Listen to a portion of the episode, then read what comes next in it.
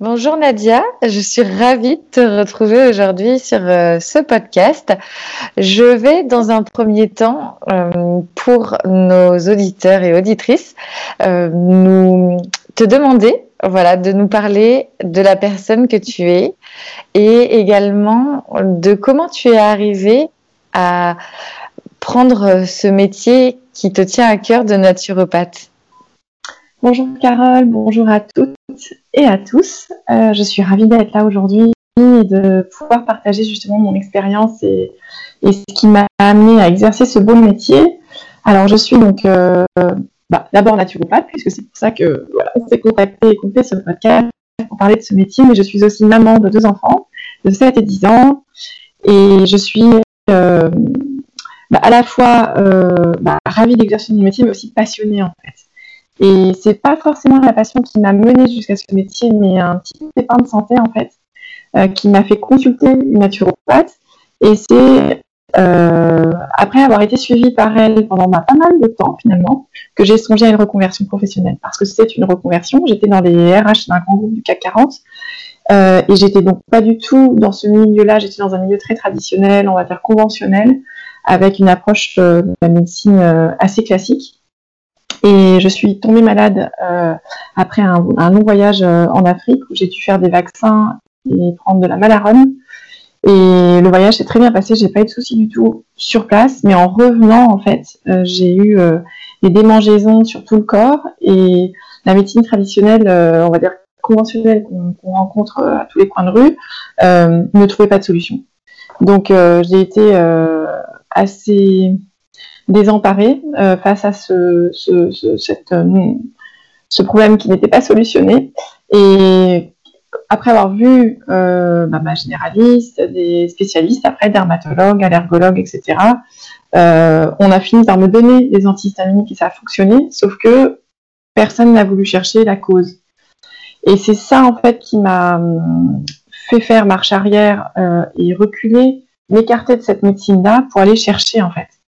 Et donc j'ai consulté après euh, une naturopathe.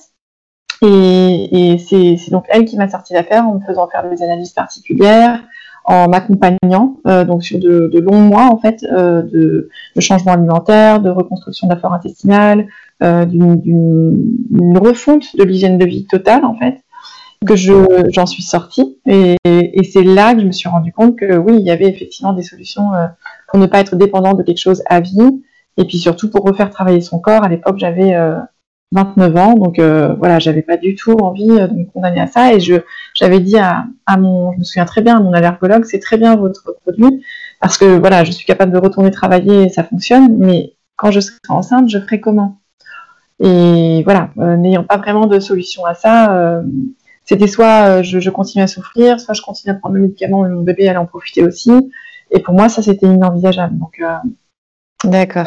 Oui, le, côté où en fait on met le pansement sur le sur le bobo, mais euh, ça va pas euh, plus loin. Je pense qu'on est beaucoup dans dans cette euh, dans enfin je pense que à tous hommes, femmes, enfants, enfin tout être humain, ça nous arrive à tous d'être confrontés à ce, ce dilemme de, de prendre un médicament pour soulager, mais en fait de ne pas aller chercher en profondeur le problème. Alors, euh, comme tu le dis très bien, c'est long. C'est une démarche qui est, euh, qui est vraiment sur le fond, en fait, mais ça permet euh, ensuite de, de pouvoir bah, se passer d'éventuels médicaments à vie. Et ça, c'est quand même quelque chose qui est, qui est non négligeable parce qu'il y a quand même l'organisme. Là, bah, par exemple, pour la femme, euh, la femme qui souhaite euh, euh, devenir maman, ben il y a une importance qui fait que le bébé peut recevoir aussi ses médicaments. Donc c'est vrai que c'est une approche qui est qui est vraiment plus en traitement de fond. Mais est-ce que toi, dans ton, par exemple, dans ton parcours, tu l'as fait en complément ou en fait, il y a un moment où tu t'es dit, euh, j'arrête tout du conventionnel et je, je, je vais chercher plus loin Alors, euh, oui, bonne question. En fait, quand j'ai décidé d'être suivie par cette naturopathe, j'ai fait uniquement ce qu'elle m'a demandé de faire pour qu'il n'y ait pas d'interférence. Et c'était pas non plus, c'était handicapant parce que j'avais des brûlures sur le corps et ça me démangeait. Mais c'était pas, je pouvais me passer quand même de cet antihistaminique. Voilà, j'avais pas d'envie c'était. Euh, oui, c'était pas euh, dangereux pour euh, pour ton organisme d'arrêter ce médicament. C'était plutôt dans la contrainte de de la de la gestion de la douleur, de du quotidien, du confort. D'accord. Du, vrai confort, mais du confort.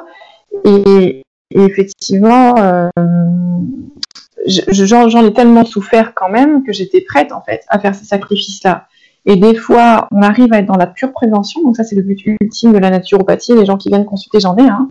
Euh, ils sont en bonne santé, ils vont bien, mais ils veulent aller continuer à aller bien et puis aller encore mieux.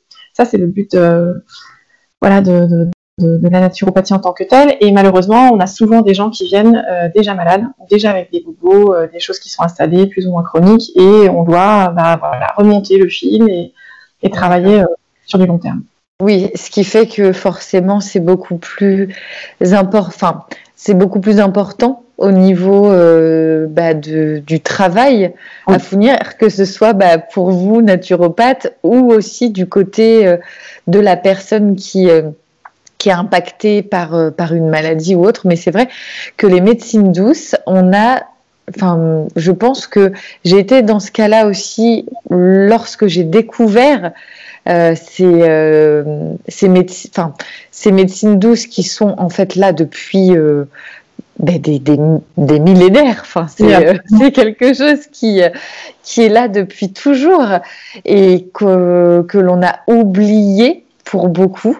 Et hum, souvent, on, on y pense en cas de dernier recours. Et comme tu dis, c'est ça qui est un, un peu dommage parce que c'est forcément plus compliqué et mm. que d'être avec une personne, je dirais, euh, qui a envie pour euh, pour l'avenir d'être euh, bah, sur un, un, bon équilibre d'énergie et puis et puis du corps en fait et puis en fonction Enfin, là, par exemple, on parlait de, de la femme et de l'enfant.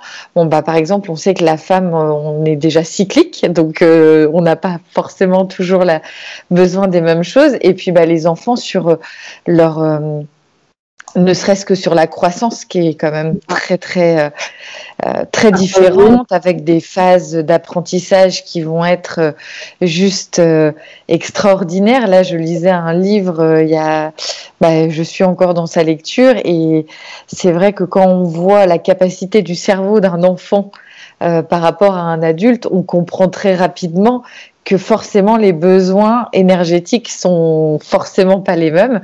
Mhm. Donc euh, euh, c'est quelque chose qui qui est important parce que je pense que ça peut amener aussi beaucoup de connaissances qui sont méconnues et elle demande à se faire connaître parce que je pense qu'en tant que, que parent, femme, euh, homme avec un grand H, on, on peut vraiment euh, trouver aussi un confort de vie avec, euh, avec ces, ces, méthodes. Alors là, on a vu ton, ton histoire et je trouve que c'est il y a aussi une, une véritable, un véritable lien euh, entre bah, ce que tu as pu vivre et le pourquoi euh, de, de la naturopathie. Alors, et donc... il y a une petite étape intermédiaire, en fait, à partir du moment où j'étais, euh, on va dire, à nouveau sur pied et que j'allais bien, j'étais encore dans le monde de l'entreprise. Et j'ai donc été enceinte de mon premier garçon à ce moment-là après. Donc, une fois que tout avait été rétabli, je suis tombée enceinte. Et j'ai pris un congé parental d'un an parce que je suis danoise et qu'au Danemark, en fait, on a fait de longs congés parentaux. Donc, c'est vrai que c'était, euh, je l'avais prévu, j'avais mis de côté parce qu'en France on n'est pas du tout euh, euh, aidé pour s'encourager à faire ça. Donc j'avais prévu le coup. et c'est pendant cette année-là en fait que je me suis dit, en fait j'ai passé une super grossesse. J'ai été vraiment bien accompagnée et je suis sortie de tout ça. J'ai pris du recul. Je me suis dit, mais c'est quand même dommage que d'autres femmes ne puissent pas vivre une situation similaire parce que d'autant plus quand on est enceinte, la médecine conventionnelle est assez dure en fait et assez, euh, euh, on va dire, elle, elle, elle, euh, n'autorise pas plein de choses qui pourraient aider ou accompagner pour des raisons, des très bonnes raisons hein, de, sécurité. Mais du coup, les femmes se retrouvent un peu démunies et, seules finalement avec leurs mots, avec gêne, etc. Je me suis dit, mais quand même en naturopathie, on a plein de choses à offrir. Donc euh, voilà, j'ai exploré ça en, du coup en allant euh, voir les écoles de naturopathie, en, assistant à des cours à la carte. Et quand j'ai vu ce qu'ils proposaient, je me suis dit ok, c'est exactement ce que je veux. Et c'est effectivement cette cible-là de population que je veux viser. Et c'est pour ça que dès le début, en fait, ça fait une petite dizaine d'années que j'exerce, je me suis, euh, j'ai toujours été spécialisée. Oui, oui, ça a résonné en toi, mais par rapport aussi à la maman que tu étais et à la transmission. Alors, ce qui est, ce que je trouve euh, génial dans ce que tu viens de dire, c'est euh, cette euh, cette envie de transmettre aussi. Et c'est quelque chose que je vois énormément en, et je prends que ça, je trouve que ça prend une ampleur là.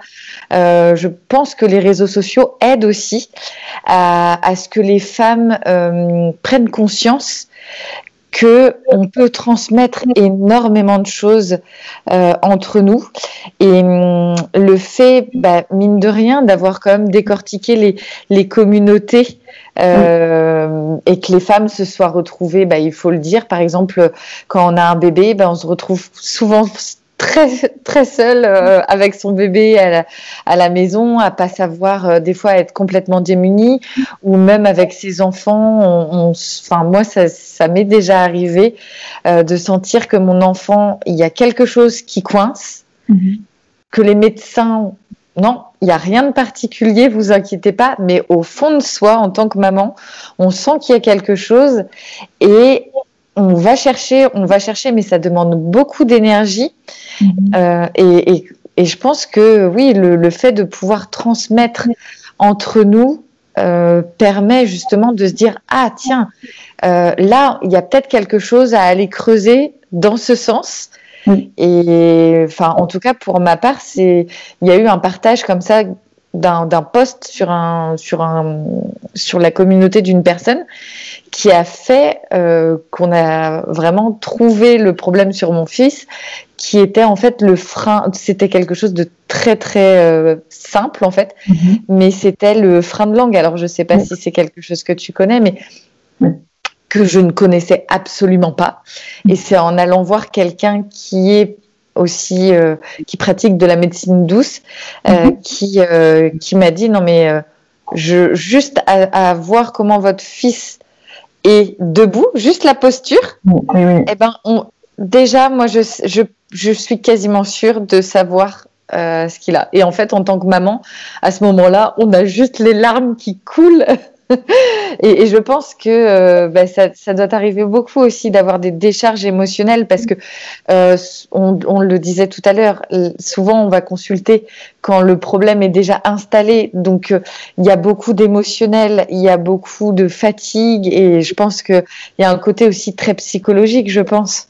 Ah complètement. Les consultations elles durent entre une heure et demie et deux heures en fonction de la population. Donc pour les femmes enceintes c'est deux heures.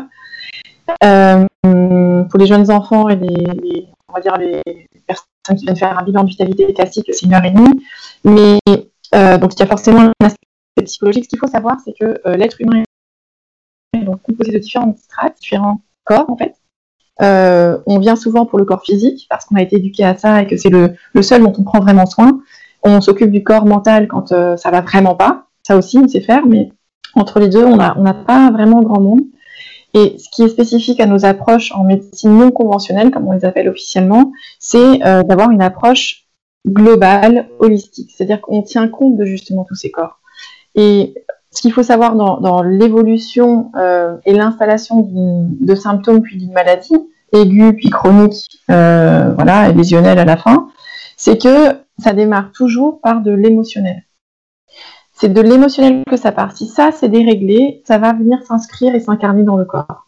D'accord. Si on ne tient pas compte de ça, si on ne fait que régler euh, les symptômes, ça va réapparaître d'une autre façon. Ça, c'est ce qu'on appelle le transfert morbide en naturopathie. C'est-à-dire que on peut avoir mal au bras et si on soigne le bras, si on ne s'occupe pas de la cause de la cause, donc du causanisme, ça peut ressortir au niveau du pied. Et un médecin classique ne fera pas ce lien-là. Il va s'occuper euh, de la douleur, c'est son métier, Et, là où ils sont super forts en médecine, euh, on va dire allopathique, moderne, c'est tout ce qui est opération, tout ce qui est euh, euh choses pointues en fait, diagnostic, euh, constat. Mais et ils peuvent très bien résoudre des choses mécaniquement. Mais après, est-ce qu'on ne veut pas s'occuper du terrain aussi pour que ça ne revienne pas ou que ça ne, voilà, ça réapparaisse pas sous la même forme ou une autre forme? Et c'est là qu'on intervient nous en fait. Et pas d'ailleurs, parce que euh, il faut quand même avoir l'humilité aussi dans ces métiers-là, de se dire que on est, même moi qui suis spécialisée, je travaille énormément en réseau avec d'autres spécialistes, des chiropracteurs, des hypnothérapeutes, euh, des acupuncteurs, qui travaillent justement sur ces méridiens de circulation d'énergie que moi je ne travaille pas, parce que moi je suis dans du physique quand même assez pur et dur avec des plantes et donc des molécules. Euh, mais voilà, on est complémentaires et on travaille aussi avec de la médecine moderne. C'est indispensable. Oui, oui, c'est vrai que oui, en fait, c'est une, je dirais une coordination de tout. Euh, mm. Et vous, parents, vous en faites partie. Pour rebondir sur ce que tu disais juste avant, dans votre ressenti à vous, ben, on a besoin de ça, et donc on a besoin de temps pour récupérer ces infos-là aussi, d'où le, temps des consultations. Et euh, en fait, dans la transmission, on est donc naturopathe, mais on est aussi éducateur de santé. Et c'est notre deuxième titre en fait. Et éducateur, c'est-à-dire qu'on transmet ce qu'on vous a appris à l'école et puis après l'expérience euh, du terrain, au cabinet. Mais pas que. Euh, bon après on lit énormément aussi parce qu'on est dans un métier scientifique où ça évolue euh, sans cesse, donc il y a beaucoup de lectures euh, mises à jour. Mais pas que. on vous rend aussi votre capacité à vous parents d'être partie prenante de ce qui se passe. Et moi, ce que j'aime dire aussi aux enfants qui viennent, aux parents pour qu'ils le transmettent aux enfants, c'est que euh, on ne les dépossède absolument pas de leur propre capacité à juger s'ils ont faim, s'ils sont mal, s'ils ont besoin de ci ou ils ont besoin de ça. À partir d'un certain âge, ils s'expriment très bien là-dessus. Et, les rendre acteurs et, actifs du coup de ce qui se passe, euh, ça les fait grandir aussi, et pas que physiquement justement. Et beaucoup de parents, dans ce que je constate, font déjà. Donc en fait, quand on, transmet, des fois on ne fait que rassurer et récompenser euh, pas réconforter, mais euh, dire aux parents, parce que vous faites déjà, c'est exactement ce qu'il faut faire en fait. Donc continuez, votre feeling était bon, l'éducation de vos parents et de vos grands-parents, elle était bonne. Donc euh, du coup, on peut construire là-dessus. Oui. À partir de la confiance, on, se dit bon ben on est capable de, que ce soit le petit qui se dit bah tiens mon corps il est capable de sortir de ça sans grand chose, donc c'est à dire qu'il l'a fait tout seul, ou les parents qui disent bah tiens j'ai respecté le rythme de mon enfant et il a réussi, on a réussi ensemble à, à le de ça. Et, et voilà, euh, sans, sans peur et, euh, en constatant qu'on a fait ce qu'il fallait ou on n'a pas fait ce qu'il fallait pas aussi. Des fois, on entrave les processus naturels. Donc voilà, ça fait que en fait les épisodes d'après se passeront beaucoup mieux. Des fois, ne se verront quasiment pas. Et du coup, on sort en fait de cette spirale infernale et négative du on va guetter le moindre symptôme, on va essayer d'étouffer le moindre symptôme, et voilà, on, on, est vraiment, euh, on forme une équipe entre l'enfant, le corps de l'enfant, les parents, la confiance, euh, le thérapeute qui va du coup pouvoir proposer des petites choses à voir à la maison, on en parlera peut-être après. Mais euh, voilà, ça renforce. D'accord, oui, ça fait vraiment une, une, une équipe pour, pour aller de l'avant et puis pour que tout, que tout aille bien. Après, je pense que, ben voilà, enfin, en tant que maman aussi de, de trois ans, en bas âge, je me rends compte que euh, il y a des choses. On, a beau euh, des fois ne, euh, bah, voilà, on n'aime pas voir nos enfants malades ni rien, mais il y a quand même des choses qui, enfin, ils ont besoin. Enfin, moi, je vois par exemple Arthur qui est ah. émotionnellement. Euh, moi, j'appelle, je, c'est aussi bien notre euh, notre koala que euh, que notre dragon. Enfin, c'est voilà. et, et, c'est vrai que ça peut être très déstabilisant, mais en même temps, ben ça me. Alors ça me. C'est très déstabilisant, mais en même temps, ça fait aussi énormément grandir. Je pense que face à, face à certaines situations, en fait, quand tout va bien, euh, il y, a, toujours, il, y aura, enfin, un organisme vivant, il aura toujours, euh, tout à l'heure on parlait d'énergie, d'équilibre, il y aura toujours besoin, en fait, on est sans arrêt euh, en train de nous adapter à notre environnement, au climat. alors, en plus, si on parle de l'environnement, du côté écologique, etc., ben forcément, euh, là, on, est sur un sur, on va dire, une problématique qui va euh, évoluer et il va falloir forcément qu'on qu'on recrée euh, une on va dire une, enfin pas une balance, mais une euh, qu'on puisse trouver notre équilibre aussi dans un environnement changeant et que qu'on soit adulte ou enfant. Mais je pense que les enfants sont de très bons, enfin ils s'adaptent beaucoup plus finalement. Ah bah plus, plus vite et en se posant moins de questions, oui. C'est ça. C'est le côté de l'instant présent qui les, qui les drive, comme on dit. Euh, donc euh, là, par rapport euh, à la naturopathie, justement, on, en vient à parler de l'aspect aussi familial. quel, quel conseil et quel alors c'est pas quelle, enfin si ce sont des plantes, mais il y a peut-être une, une, trousse à pharmacie familiale qui est euh, qui est pour toi euh, euh, indispensable, que ce soit pour ben, pour tous les membres de la famille. Alors je pense notamment à un produit, enfin moi que j'ai depuis que les enfants sont petits, c'est l'arnica. en naturopathie, je pense que celui-là. Euh, est-ce que la naturopathie, d'ailleurs, je pense à une question. Est-ce que la naturopathie se rapproche aussi de l'homéopathie? C'est complémentaire ou c'est complètement différent? Ah, C'est une très bonne question. En fait, euh, d'après l'OMS, donc euh, l'Organisation mondiale de la santé, vous avez trois types de médecine. Vous avez les médecines traditionnelles donc euh, l'acupuncture euh, en médecine traditionnelle chinoise, euh, la médecine traditionnelle chinoise de manière générale, hein, avec toute sa pharmacopée, l'ayurveda en Inde, les médecines traditionnelles orales en Afrique, en Amérique latine, et la naturopathie occidentale. Et en fait, c'est donc c'est ce que tu disais, hein, c'était une médecine millénaire qui sont qui sont qui étaient là bien avant l'arrivée des antibiotiques mais qui, qui, ont été un peu délaissés euh, dans certains pays euh, au profit justement d'une pharmacopée euh, moderne et antisymptomatique. Euh, le deuxième type de médecine, c'est euh, la médecine homéopathique, donc qui va venir, euh, on va dire que les médecines modernes, allopathiques, dont je parlais juste avant, elles viennent donc éteindre les symptômes, les médecines homéopathiques euh, unicistes, parce qu'il y a des, homéopathes en France qui sont dans l'antisymptomatique aussi, mais les unicistes, donc on va dire l'homéopathie de base, euh, vient renforcer le terrain, va trouver le terrain de la personne et lui permettre à chaque fois qu'elle est malade de remonter à son niveau euh, de fonctionnement idéal euh, grâce à un remède qui fonctionnera à chaque fois en fait. Et euh, ce qu'on donne en homéopathie, c'est des choses qui sont toxiques, mais dans des quantités infinitésimales. Oui. donc, on fait réagir un peu à l'instar des vaccins, en fait. On va donner quelque chose pour faire réagir, et ben l'homéopathie fait la même chose. Et moderne, donc euh, ce qu'on disait au tout début de l'interview, avec des opérations, euh, le médecin qu'on va voir pour une otite, etc., etc.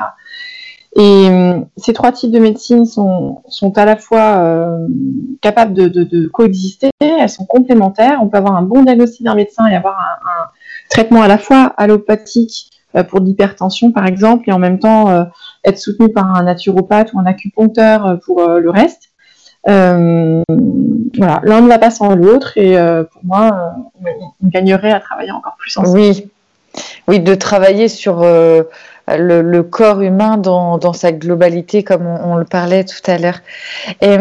Mais alors, ce sont des médecines différentes quand même. C'est-à-dire quand oui. on est naturopathe, on n'est pas homéopathe, et quand on oui. est homéopathe, on est rarement naturopathe aussi. Donc, euh, et après, chacun, euh, chacun son métier, son, enfin, sa spécificité, etc. C'est vrai que c'est très, euh, euh, on sent que c'est encore, euh, c'est encore très cloisonné. Il faut, il faut le dire. c'est quand même euh, ça me fait penser à quand je, parce que j'ai fait des études en esthétique il y a mmh. plus d'une dizaine d'années, et c'est vrai que euh, il y avait toujours ce décalage, enfin pas ce décalage, mais on était toujours très euh, euh, à faire très attention au niveau de la législation aussi parce que par exemple euh, un massage c'est de la kinésithérapie et bah c'est pas c'est pas du domaine du bien-être de l'esthétique enfin alors que on a tendance à quand on veut ben, se faire du bien, le côté bien-être, on va plus facilement vers une esthéticienne qu'un kiné en fait. Le kiné sera plus là pour réparer quelque chose qui a été cassé, par exemple. c'est ça, exactement. Oui, oui, c'est ça. Donc, euh, mm. euh, du coup, tes conseils pour euh, la trousse à pharmacie, s'il y a quelque chose Oui, alors j'en avais parlé quand j'étais passée au maternelle pour présenter mon livre. En fait, on avait fait un petit topo, donc vous pouvez voir, c'est tout en replay sur leur site ou sur YouTube. Ça s'appelle Les petits mots du quotidien. Et effectivement, on avait fait ensemble avec Benjamin Muller et Agathe Le Caron un petit euh, topo sur la trousse à pharmacie. Alors, dans les choses incontournables qu'il faut avoir chez soi, il y a le, charbon, l'argile. Le charbon, c'est pour les gastroentérites. L'argile, c'est pour les petits reflux, pour euh, les désagréments au niveau intestinal. Euh, l'huile essentielle de Ravinsara, qu'on peut utiliser dès la naissance, donc à mettre sur la peau, absolument pas par voie orale, je précise, mais en massage, donc une goutte quand on est tout petit, puis on augmente au fil des kilos. Euh, et après, moi, je suis une grande fan euh, de deux autres choses. La première, c'est la phycocyanine. C'est un extrait très puissant de la spiruline qu'on trouve sous forme liquide et qu'on peut donner donc pareil à tous les âges et qui rétablit vraiment le bon fonctionnement du corps dans son ensemble. Euh, ça, je travaille beaucoup avec la phycocyanine et puis les produits de la ruche. Alors ça, je suis une grande fan de pollen, de propolis, que ce soit pour les enfants à partir de l'âge de 1 an, l'alcool pour les enfants, l'alcool aussi pour euh, la Ravensara pour tout ce qui est viral et, la, propolis pour tout ce qui est euh, bactérien ou qui voilà, commence un peu à s'infecter au niveau des plaies, au niveau de la bouche, au niveau des choses comme ça. C'est merveilleux. C'est vrai que les produits de la ruche, enfin, moi j'ai commencé à faire euh, des lectures, euh, des découvertes et euh, déjà je suis assez passionnée par l'Égypte antique, donc déjà mhm. la, découverte, c'est comme ça que j'ai découvert aussi ben, leur utilisation de notamment du, du, miel pour les blessures. Enfin, et puis au fur et à mesure, je me suis dit mais c'est quand même assez assez dingue. Et hum, et puis j'ai mon papa qui a réussi à guérir euh, une plaie au pied qui euh, qui n'arrivait euh, en enfin ah rien qui ne faisait et puis ben, il a commencé à mettre du miel et en l'espace de 15 jours c'était ah, ben, réparé Mhm. C'est ça. Et donc, du coup, j'ai commencé de plus en plus à m'y intéresser. Et c'est tellement, c'est tellement vaste. Il y a tellement de possibilités. Enfin, je pense que c'est vraiment des, produits qui sont, euh, qui sont encore méconnus, mais qui, euh, enfin, c'est des, trésors. Enfin, c'est clairement. Euh, enfin, après, voilà, il faut, il faut vraiment apprendre à les utiliser, à découvrir ces produits. Mais c'est, c'est vrai que en plus, euh... sont souvent locaux, on soutient beaucoup des petits producteurs à côté de chez nous. Euh, si on prend le pollen, du coup, il s'inscrit vraiment dans un environnement local. Euh, et puis, on est dans du renforcement de terrain. Donc, on, muscle en fait notre organisme, moins il est malade. c'est ça qui est génial, c'est que quand on apprend ça à nos enfants, après, euh, eh ben, euh, ça va très très vite.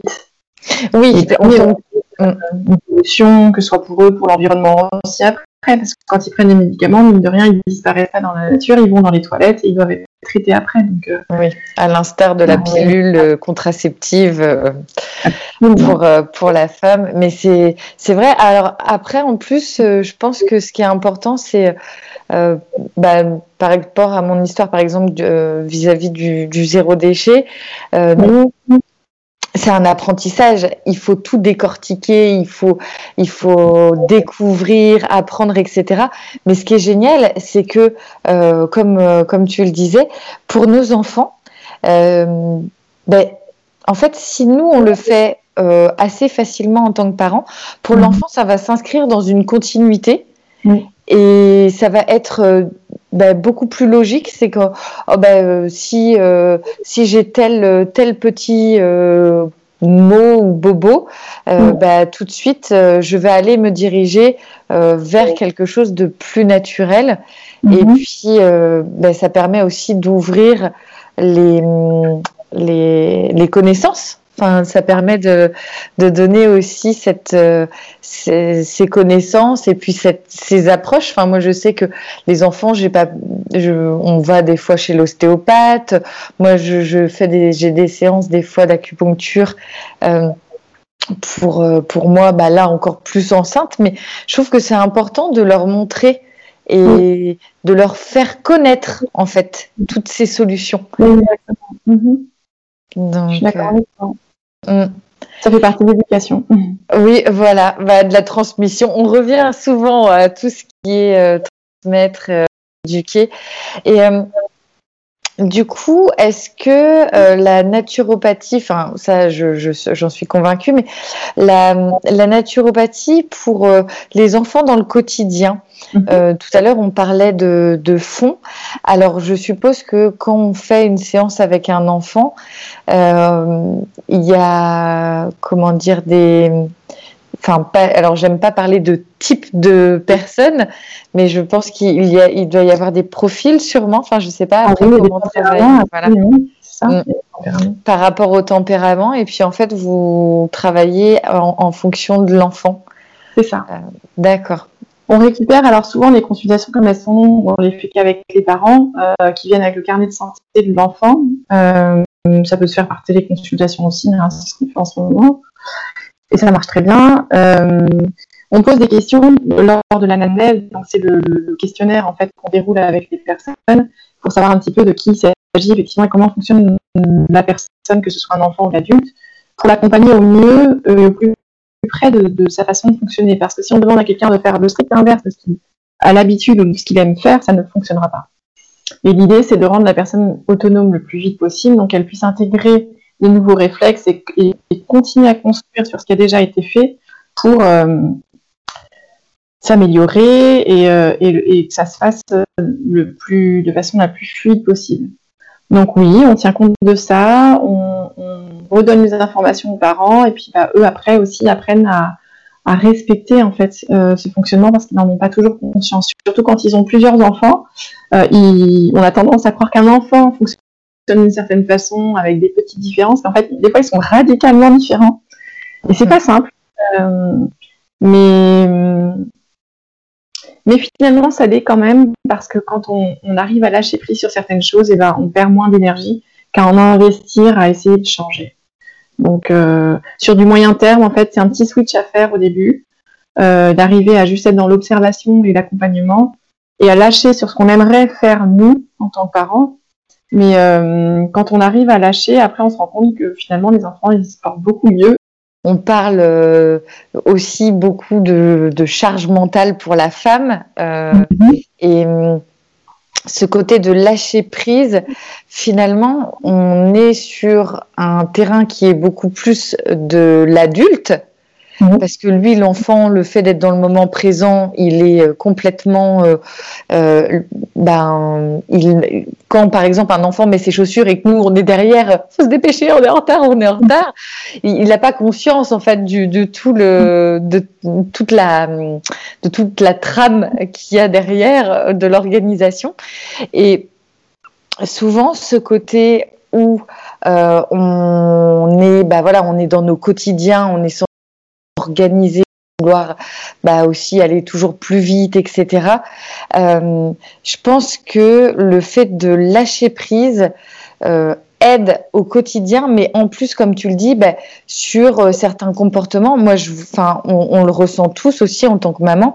Il y a des journées où on va être un peu plus électrique, et bah, tout de suite, les relations vont être beaucoup plus compliquées, et ce, des fois, sur la journée entière. Alors, il y a, il y a diverses raisons, hein, euh, voilà. Mais il y a des journées où euh, on va pouvoir faire beaucoup plus de choses et pour et bizarrement on a on lâche prise quasiment sur tout. Et puis en fait les enfants vont être super cool. Euh, enfin.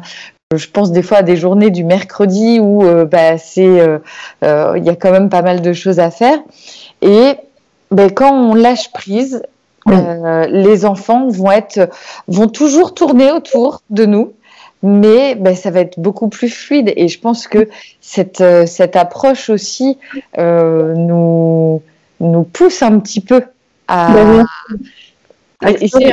c'est ça, à explorer. Et puis, c'est vraiment important. Mais c'est vrai que, euh, comme tu le disais, ça fait, euh, on, sort de, euh, bah, ça fait sortir aussi de sa zone de confort. De ce qu'on de ce qu'on peut connaître et forcément il faut découvrir il faut s'approprier donc comme tu le disais l'importance de de faire équipe et ça c'est hyper important. Alors euh, j'en viens aussi par rapport aux enfants à mhm. l'alimentation parce que je sais que c'est quelque chose en tant que parent euh, mine de rien qui euh, qui est très important pour pour que ce soit la, la dans la vie de la famille ou aussi en tant qu'individu bah on a aussi notre propre rapport à l'alimentation. Et euh, avec une, une, particularité dans ma question, c'est euh, par exemple pour les euh, enfants qui vont à la cantine le, le midi, qui bon, il y a quand même une grande partie des enfants qui vont à la cantine. Est-ce qu'il y a des équilibres que l'on peut faire facilement le soir? Voilà. Alors première chose par rapport à la cantine, ce ne sont que 4 ou 5 repas dans la semaine, donc il faut quand même relativiser là-dessus. Souvent, les enfants ne mangent pas ou peu, enfin pas, pas, mais ils mangent très peu par rapport à la maison. Donc, c'est pas très grave. Et en même temps, ça ne veut pas dire qu'il faut complètement lâcher dessus. Je pense qu'il faut être très présent en tant que parent pour pousser euh, les cantines et les collectivités à aller vers des choses de qualité, parce qu'on peut aussi inverser la tendance et, euh, et du coup avoir moins de aussi. Moi, ce qui me, ce qui me rend dingue, c'est de voir tout ce qui est jeté en fait, parce que c'est pas bon. Ah, c'est euh, juste fou. Ouais, ça c'est, je pense qu'il gagne aurait vraiment à avoir des choses meilleures, même s'ils en donnaient moins au niveau des quantités, pour que voilà, ce soit un, quelque chose de, vertueux et que et que voilà, travailler avec des gens plus localement, il y a quand même des cantines qui le font et il y a des, vrais efforts à faire parce qu'il y a des communes qui font franchement quoi. oui, il y, a des très, très, il y a des très très bons modèles qui ne demande qu'une chose, c'est de partager ce qui a été mis en place. Ça fonctionne super bien et ça peut être, euh, enfin, il y a aussi bien des petites communes que des très grosses villes et ça peut être euh, euh, le meilleur de ce qui fonctionne. Voilà, donc en tant que parent, n'hésitez pas à récupérer ces infos, à les partager et à encourager les collectivités locales ou le, le chef d'établissement à se rapprocher de ces personnes-là pour faire quelque chose de différent. Déjà. Deuxième chose, euh, ces repas-là, en fait, si les enfants mangent, par exemple, des protéines animales, euh, le midi, s'ils les mangent, donc euh, voilà, ils en sont contents, ils les mangent, c'est pas la peine dans ces cas-là d'en resservir le soir. Oui. On n'a pas besoin de ça pour dormir. Donc, s'ils n'en ont pas eu, pourquoi pas en donner le soir? S'ils en ont déjà eu et bien mangé, bah, c'est pas la peine le soir. Donc, c'est pas toujours évident pour les parents, du coup, qui prévoient parfois à l'avance, etc. Mais dans la mesure du possible, quand on peut en tenir compte, une fois par jour, une fois par jour, ça suffit largement. Il y a ça. Ensuite, c'est quand même beaucoup de cuit euh, dans les cantines et le corps a besoin de cru parce qu'il y a des vitamines qui sont thermosensibles. Donc dans ces cas-là, le soir, euh, ce que je conseille, c'est soit de faire des jus, donc des jus de légumes principalement, c'est assez simple, avec une centrifugeuse ou un extracteur, ou même on peut en acheter en magasin bio, maintenant il y en a plein, et un petit verre à l'apéro avec les enfants, eh ben, ça compense vraiment euh, pour la, perte qu'il y a eu dans les produits qui ont été servis, qui sont complètement cuits. Il faut du cru. Donc, sous cette forme-là, ou alors sous forme de crudité. Et, là, j'ai quand même des anecdotes assez, assez marrantes parce que, bah, en tant que Danois, j'ai un regard un peu différent sur euh, l'alimentation, forcément, et la même éducation. Et c'est vrai, quand on, nous a servi, moi aussi, j'ai été dans des écoles françaises euh, durant ma scolarité, et quand on nous servait des, du maïs ou des betteraves cuites, euh, ça me faisait bien rire parce qu'on disait que c'était des crudités, mais en fait pas du tout, c'était des, légumes cuits. Donc euh, voilà, des crudités, champignons coupés en petits morceaux avec voilà un petit persillade ou, euh, ou ce qu'aiment les enfants. du poivron rouge par exemple coupé en petites lamelles, ils adorent les grignoter, les carottes, les tomates quand c'est la saison, les tomates cerises. C'est assez facile en fait de leur proposer des crudités finalement. Il faut juste y penser. Donc voilà, la astuce, c'est de se dire, bah tiens, il faut une crudité, euh, un peu de choura ou un peu de quelque chose euh, à grignoter. En plus, ça sert souvent aux parents euh, pour faire patienter les enfants. En fait, au lieu de leur donner un morceau de pain, leur donner des crudités. Et là, vous avez tout bon. Donc, j'ai cru, du cru, du cru. oui. Oui, tu voulais dire Oui, je disais. Euh, du coup, euh, moi, je sais que euh, bah, j'ai été petite. voilà, dès que quand arrivait l'heure du repas, on donnait facilement le crouton de pain, etc. et je ces cultures je pense. Et là, je vois avec les enfants. Euh, bon, après, c'est mon quotidien qui fait que je peux le faire. Donc, j'en suis consciente. Quand je travaillais euh, euh, en commerce, par exemple, et que je finissais euh, à 7h30, 8h, le temps de rentrer à la maison. Enfin, voilà, tout, tout le monde n'a pas la même, les mêmes possibilités d'organisation. Mais je vois à la maison maintenant, je préfère faire un goûter euh, juste avec un fruit et puis euh, des, enfin des, des amandes, des choses comme ça. Et puis par contre, euh, je vois très bien le soir à 18h30 euh, la faim pour les enfants est là. Donc après, ça, ça dépend de chaque euh, de chaque enfant, mais là pour le moment, en tout cas, moi pour Malo, euh, Arthur et Juliette, c'est vraiment 18h30 dernier carat parce que sinon ils viennent dans la cuisine et puis en fait ils mangeraient tout ce qui tout ce qu'ils peuvent. Et si vraiment je suis complètement dans le rush, j'essaye toujours d'avoir soit des pommes ou des carottes.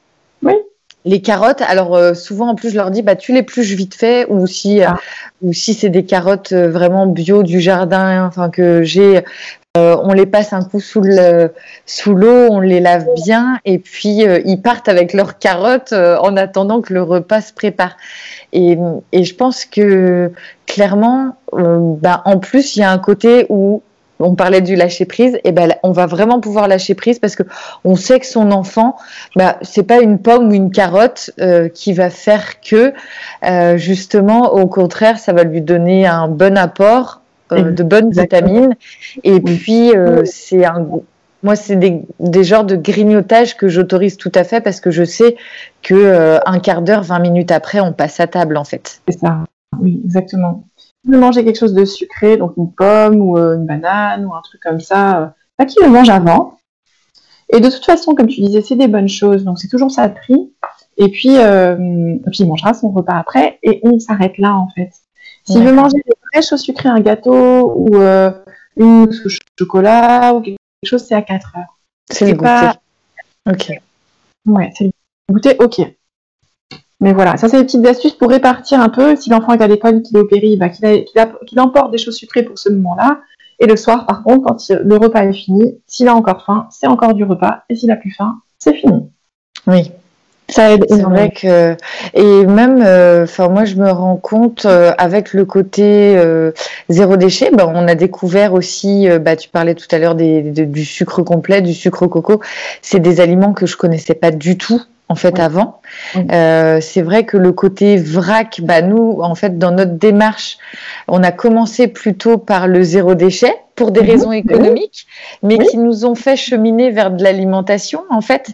Et, c'est vrai qu'on se rend compte, euh, nous maintenant, depuis euh, plusieurs années, en fait, on n'est plus du tout dessert et, et ça nous manque plus du tout. En fait, une fois qu'il est enlevé de l'alimentation et du rituel de, du repas, ça ne, ça ne manque absolument pas. Donc, euh, euh, c'est là où on se dit, bah, en fait, c'est, c'est pas forcément nécessaire.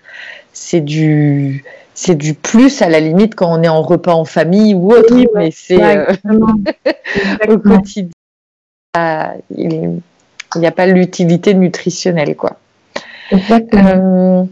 alors là, je vais te demander trois conseils que mhm. tu donnerais à ta meilleure amie par rapport justement à ton métier de naturopathe Trois conseils pour les, pardon, j'ai mal entendu. Euh, alors, trois, trois conseils que tu donnerais à, ta meilleure amie par rapport à ton expérience, euh, de, que ce soit aussi euh, personnel et professionnel, parce que c'est un cheminement qui est, qui est bah, qui fait ta personne. Donc, mhm. quel, quel conseil donnerais-tu? Alors le premier, c'est de prendre soin de son sommeil. C'est-à-dire que toutes les années qui m'ont euh, euh, apporté mon expérience professionnelle, euh, m'ont fait retomber à chaque fois sur la même chose, c'est que on a beau donner tous les compléments alimentaires, même les meilleurs du monde, on a beau changer l'alimentation, remettre du mouvement avec le sport, faire transpirer en allant au sauna, etc. Si on ne soigne pas le sommeil, franchement, ça fonctionnera qu'à moitié. Donc, première chose, la première priorité pour moi, c'est ça. La deuxième, euh, c'est d'avoir des moments off. Donc, entre le sommeil et l'état actif, il faut aussi des moments de on rêvasse, on est, euh, on s'achète un hamac, on se met dans un, un, bon fauteuil ou un bon canapé et on ne fait pas grand chose en fait. On n'est pas sur son téléphone, on est, on est pas forcément même en train de lire, on est juste, euh, juste là et juste en train de profiter de l'instant présent. Ça peut être regarder une bougie, ça peut être méditer, ça peut être euh, se faire de l'auto-hypnose, mais sans aller dans des pratiques aussi euh, compliquées pour certaines au début, juste être en fait et constater que ça va, que tout va bien et que voilà, on prend du plaisir à être là. Ça c'est la deuxième chose. Pour qu'il y ait aussi ces moments de répit en fait dans la journée, parce que le corps il a besoin de cette alternance activité-repos. Euh, et puis la troisième, peut-être, c'est d'être plus connecté à la nature. Donc ça, on peut le faire tous quand on est en appartement. C'est-à-dire se forcer à sortir tous les jours. Mhm. Alors, moi, je pas de prédilection. Ça peut être avant, après manger. Ça peut être euh, en, le midi pour celles qui travaillent euh, en entreprise et qui ont besoin juste de faire un tour de pâté de maison. Mais regarder la lumière, observer où on est la lune. est-ce qu'on la voit, est-ce qu'on la voit pas? Ça peut être s'attacher à la météo pour celles qui s'y intéressent ça peut être euh, euh, voilà, juste euh, se concentrer sur les sensations de, l'air, du vent, de la température sur soi, mais être connecté à ça parce qu'on se déshumanise quelque part quand on reste entre nos quatre murs.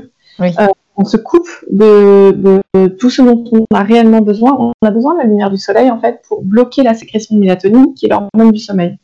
Si on est dans des endroits qui sont hyper éclairés la journée, par exemple des centres commerciaux, euh, et qu'on n'a jamais la vraie lumière du jour, on va être euh, déphasé parce que la lumière va être la même, elle va être constante toute la journée. Oui. Et de la même façon, si on travaille euh, de nuit, en fait, on va dérégler l'organisme. Alors, je dis pas qu'il faut pas le faire, mais il faut savoir que ça a des conséquences en fait et qu'il faut rééquilibrer autrement. Donc, tout le monde peut à son échelle et avec sa façon de vivre, quand même mettre plus de nature dans sa vie.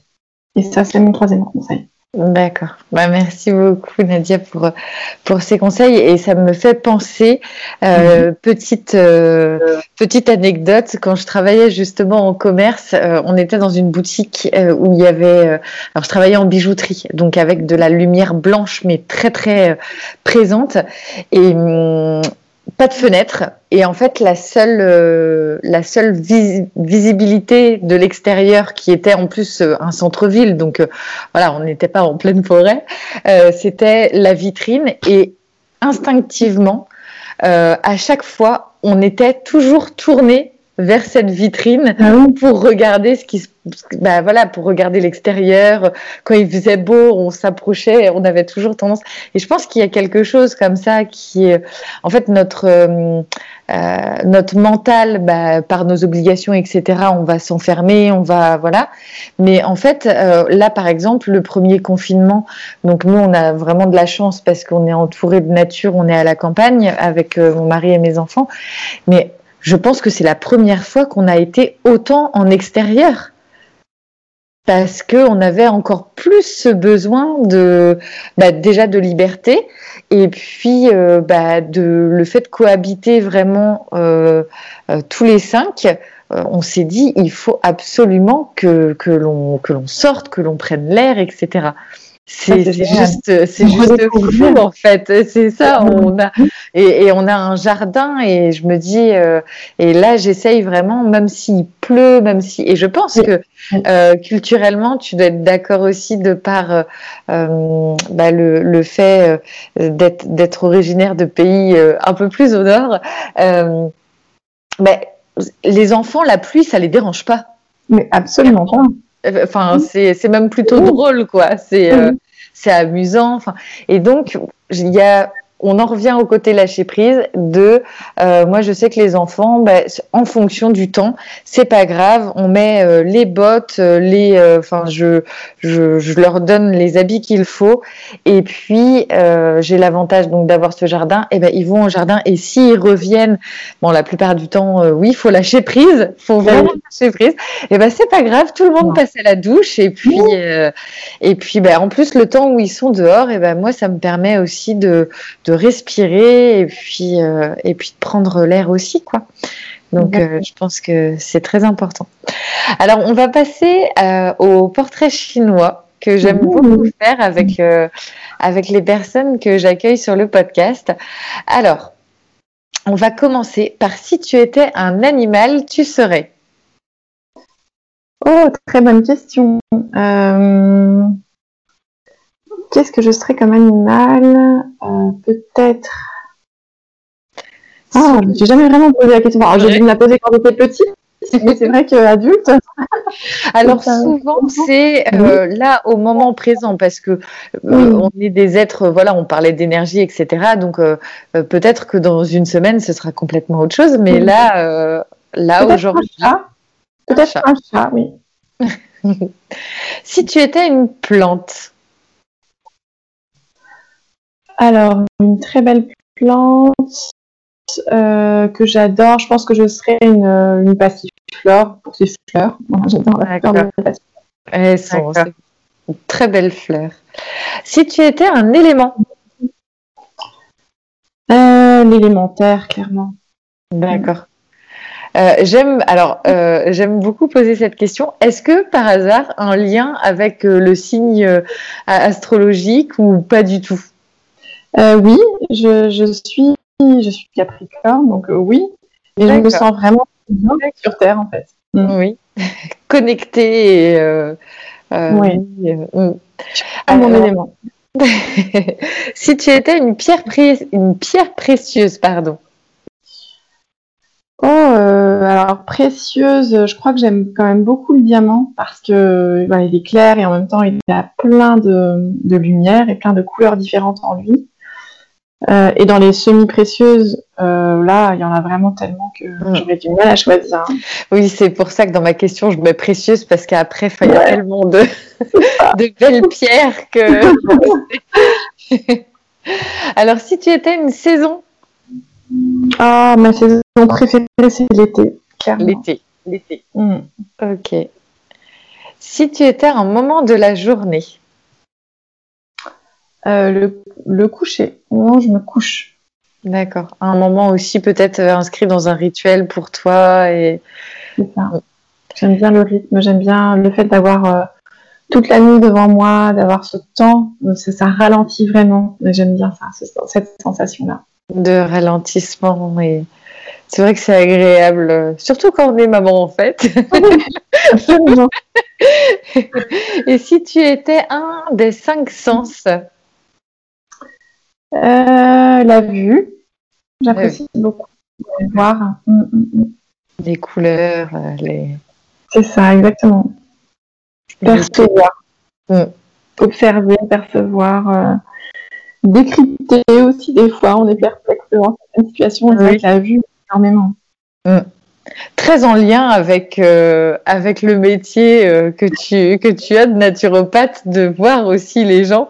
C'est j'aime beaucoup euh, ce, ce, portrait parce que je trouve qu'on ça permet de vraiment de découvrir aussi les personnes sous une sous des petites questions sympas et et puis finalement on se rend compte qu'on est toujours très proche de, bah, de la personne euh, de la personne que l'on que l'on est avec euh, ces, ces, petites indications. Et puis ça change un petit peu aussi de des questions euh, plus conventionnelles je dirais Bah, en tout cas, merci beaucoup Nadia pour euh, ton, approche, ton, partage euh, de, bah, de ton histoire aussi, de ton métier, de ta, de ta passion, parce qu'on sent que tu es vraiment passionné euh, par ce que tu fais et de, des astuces que tu as pu nous donner aujourd'hui en partage, en conseil. Et au plaisir de repartager avec toi. Merci beaucoup, Carole. Merci pour tes questions, pour ta curiosité et puis pour tout ce que tu partages du coup avec euh, bah, principalement des mamans, il hein, faut le dire, euh, pour les éveiller, les accompagner sur ce chemin justement d'une parentalité euh, riche, riche en découvertes, en expériences et puis en, transmission du coup après avec les enfants. Mhm. Tout à fait. Mhm. Merci.